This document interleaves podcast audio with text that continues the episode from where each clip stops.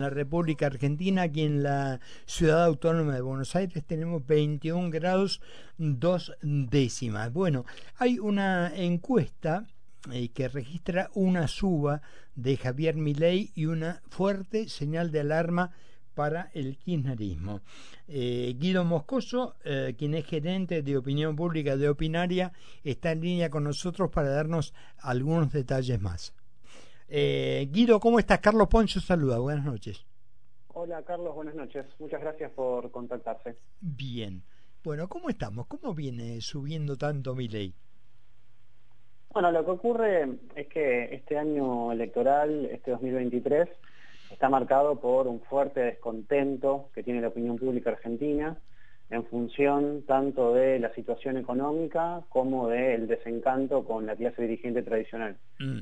Y hoy por hoy el político, el candidato que mejor refleja de algún modo este clima de época para este año es Javier Milei, ¿no? una persona que justamente tiene un discurso muy radicalizado, muy fuerte en contra de los partidos establecidos.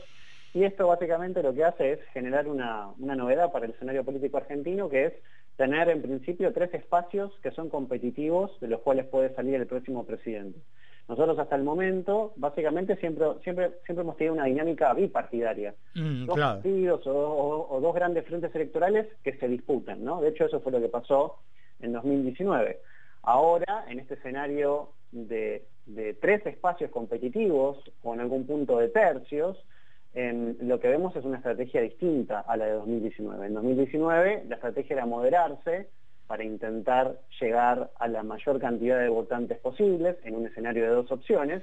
Y ahora en un escenario de tres opciones la estrategia parece ser, bueno, radicalizarse, ir hacia el votante duro y de algún modo traspasar las pasos y luego en las generales eh, lograr ser las dos primeras fuerzas más votadas para ir a un eventual balotaje que parece ser el escenario para este 2023.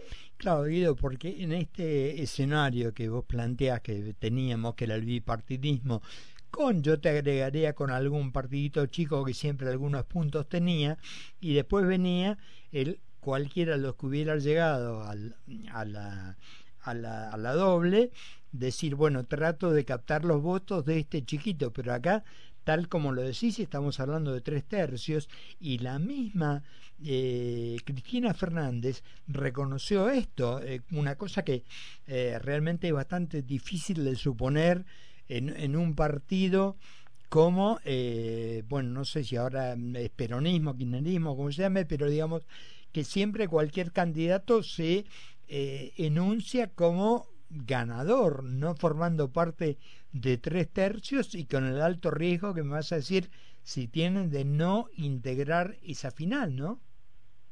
Claro, lo que venía ocurriendo en la política argentina, eh, digamos, contemporánea es que había siempre terceros espacios, pero eran terceros espacios de los cuales uno no pensaba que podía salir eh, presidente. ¿no? En este caso, este tercer espacio de, Javier Milei, al menos a partir de lo que marcan las encuestas, eh, lo que demuestra es que tiene eh, chances de, ser, chances certeras de eventualmente llegar a un balotaje y eventualmente ser presidente. También lo que ocurre es que, si bien estamos a un mes de la, de la definición de candidaturas, y estamos cerca de, las PASO, todavía buena parte de los sondeos varían mucho en función de los escenarios electorales que se planteen, de las internas que se planteen. Y también lo que nosotros registramos en el caso de Javier Milei es que siempre que él ha de algún modo expresado o hablado de política pública concreta o de cuestiones programáticas, eh, al tener posturas más radicalizadas, bueno, eso casi siempre hace un poco de ruido y en ese sentido hay unas caídas en su imagen. Por ejemplo, en esta última medición, esta medición de mayo, lo que nosotros vemos es cerca de una caída de 10, puntos en la imagen. Es decir, gente que, digamos, eh, es políticamente independiente, que quizás eh, le gusta la figura de Javier Milei, pero cuando lo escuchan hablar sobre temas sensibles como la aportación de armas, la donación de órganos, eh, o incluso em, la, la ley de interrupción voluntaria del embarazo, del aborto, bueno, en este caso genera cierto ruido y cierta distancia. Entonces, el gran desafío que tiene mi ley es, bueno, eventualmente cómo lograr llegar a una mayoría electoral que le permita ser presidente con un discurso programático muy radicalizado y muy extremo.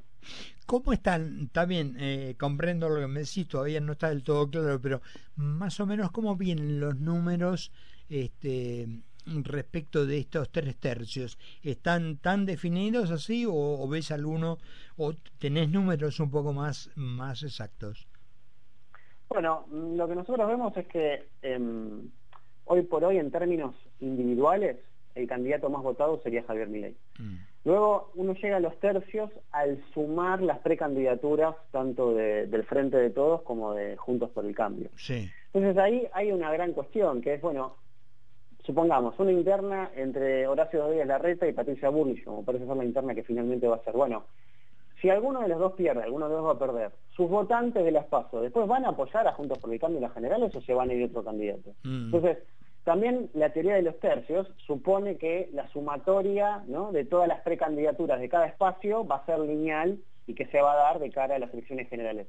Y no necesariamente es así, ¿no? Entonces, de algún modo, también por eso, desde el Frente de Todos, del oficialismo, muchos sectores impulsan una candidatura única, para no perdigar el voto y no después ahuyentar votantes de cara a la primera vuelta. Pero bueno, suponiendo esta sumatoria, lo que nosotros vemos en este último trabajo de campo es que el primer lugar eh, por partido estaría muy peleado entre Juntos por el Cambio y de Libertad Avanza, el espacio de Javier Milei, en torno a los 27 y los 26 puntos. Y después algunos escalones por debajo tenemos al oficialismo al frente de todos con cerca del 20% de, de, intención de voto.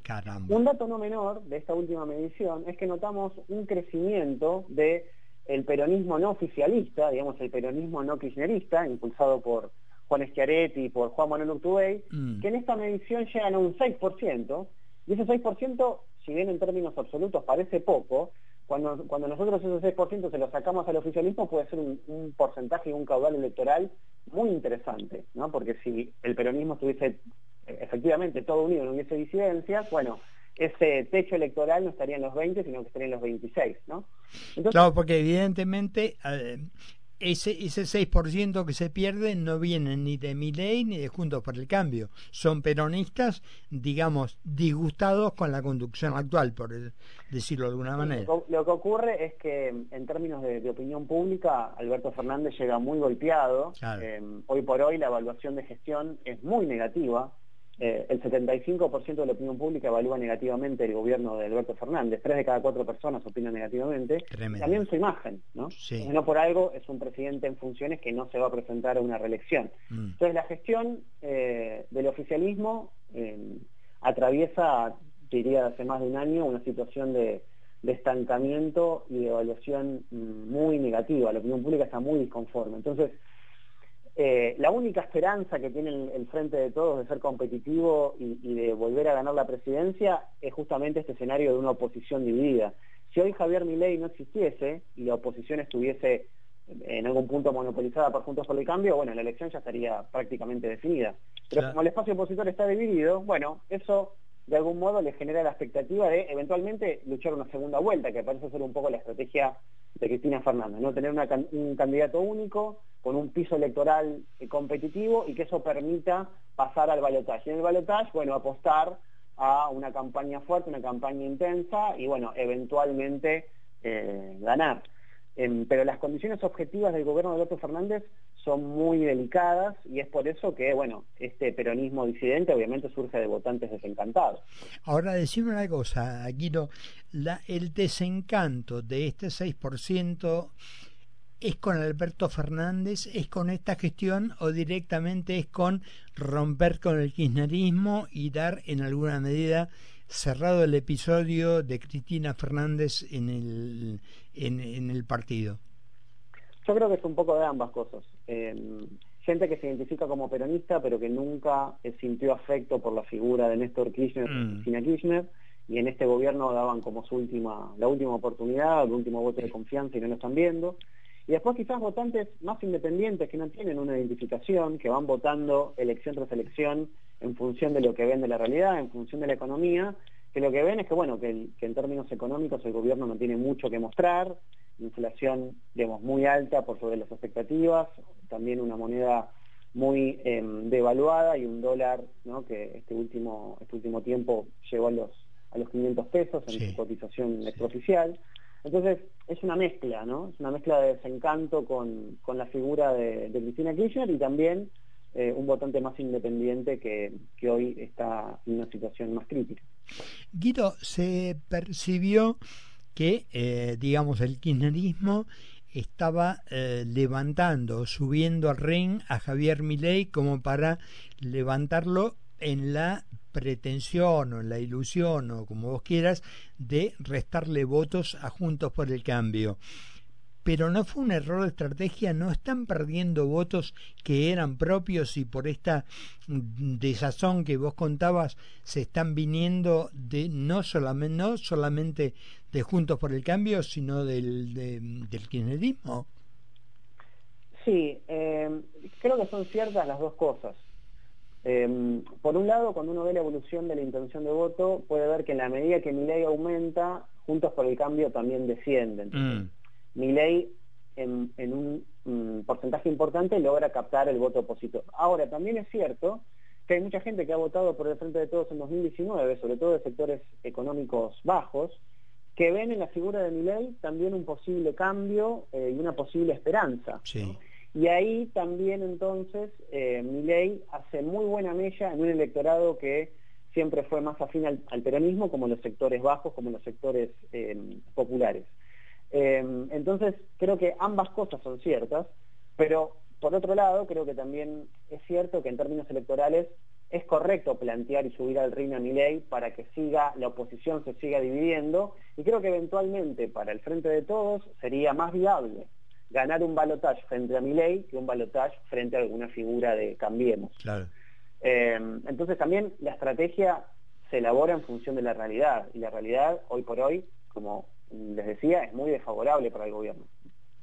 Bueno, vamos a ver cómo, cómo sigue, pero en el medio estamos todos los argentinos que prácticamente estamos esperando ver qué ocurre a fin de año porque está, lo digo yo, es insostenible ya esto donde, eh, digamos, más allá de la pobreza, de una inflación descontrolada, de, de, no tener este, reservas en el Banco Central, vos viste que hay números de un lado para otro que te dicen que hay un poquitito, que se deben, que, que son negativas, evidentemente un país, y además un país donde no sé, donde lees cualquier diario, lees cualquier diario europeo y te habla de una vicepresidente condenada este, por corrupción, ¿no? O sea, es como que tenemos que en alguna medida dar vuelta a la hoja y ver si arrancamos de nuevo, ¿no?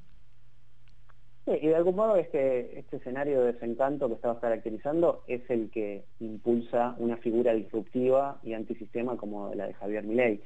Si estos condimentos no estuviesen presentes en la realidad de hoy de Argentina, bueno, una candidatura de Milei sería, tendría, digamos, un, potencial electoral mucho más marginal. De algún modo, gente lo que ve es que pasa el tiempo, pasan los gobiernos, incluso gobiernos de distintos signos políticos, y sin embargo los resultados son los mismos, ¿no? Entonces, esta apatía y este desencanto hoy electoralmente parece que eh, es el combustible, digamos, de la, de la candidatura de Javier Milei. Bueno, la última que te hago y no te molesta más. Eh, a partir de mañana seguramente, bueno, acá seguro no hay nada, pero se está hablando mucho de la eh, candidatura de Guado de Pedro y toda esta vuelta. Una vez que esté anunciado, tendrás rápidamente algunos números, se me ocurre, ¿no?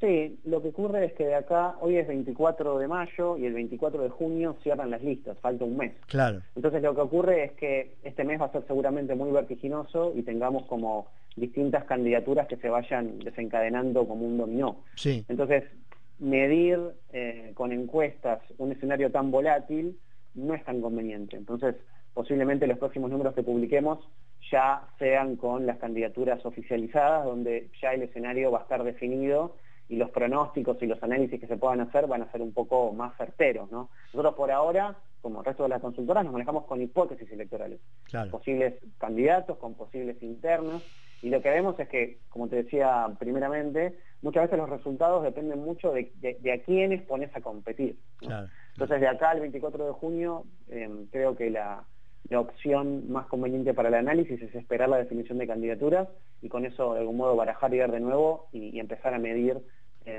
ya con, los candidatos oficiales. Guido, te agradezco mucho estos minutos y habernos puesto un poco en, en conocimiento de más o menos cómo viene la cosa. Te mando un abrazo grande. Bueno, Carlos, buenas noches y muchas gracias por contactarse. Saludos a la audiencia. Hablamos con Guido Moscoso, quien es gerente de eh, opinión pública de Opinaya. ¿eh? Ahora venimos con todas estas mediciones y encuestas para ver cuál será el rumbo que tomará este país alguna vez. Perdón, ¿o tendremos rumbo alguna vez? Bajate la app de Concepto. Nos encontrás como Concepto FM 95.